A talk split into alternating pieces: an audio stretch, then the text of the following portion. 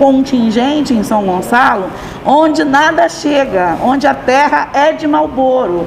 E que eu acho que essa nossa luta aqui dos movimentos sociais deve estar focado nessas pessoas. Então eu queria propor a Agenda 2030, no seu objetivo do desenvolvimento sustentável 11, fala sobre comunidades sustentáveis, o fomento a comunidades sustentáveis.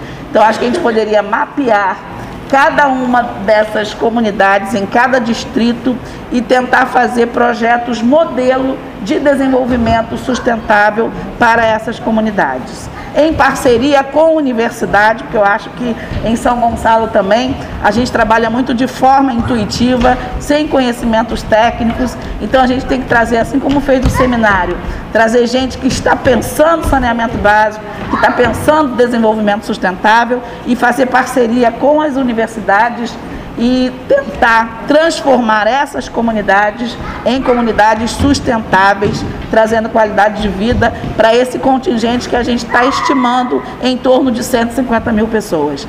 Receber um bilhão de reais nesta cidade e não transformar essa realidade, eu acho que é irresponsabilidade de todos nós, movimento social, Câmara Legislativa e Poder Executivo.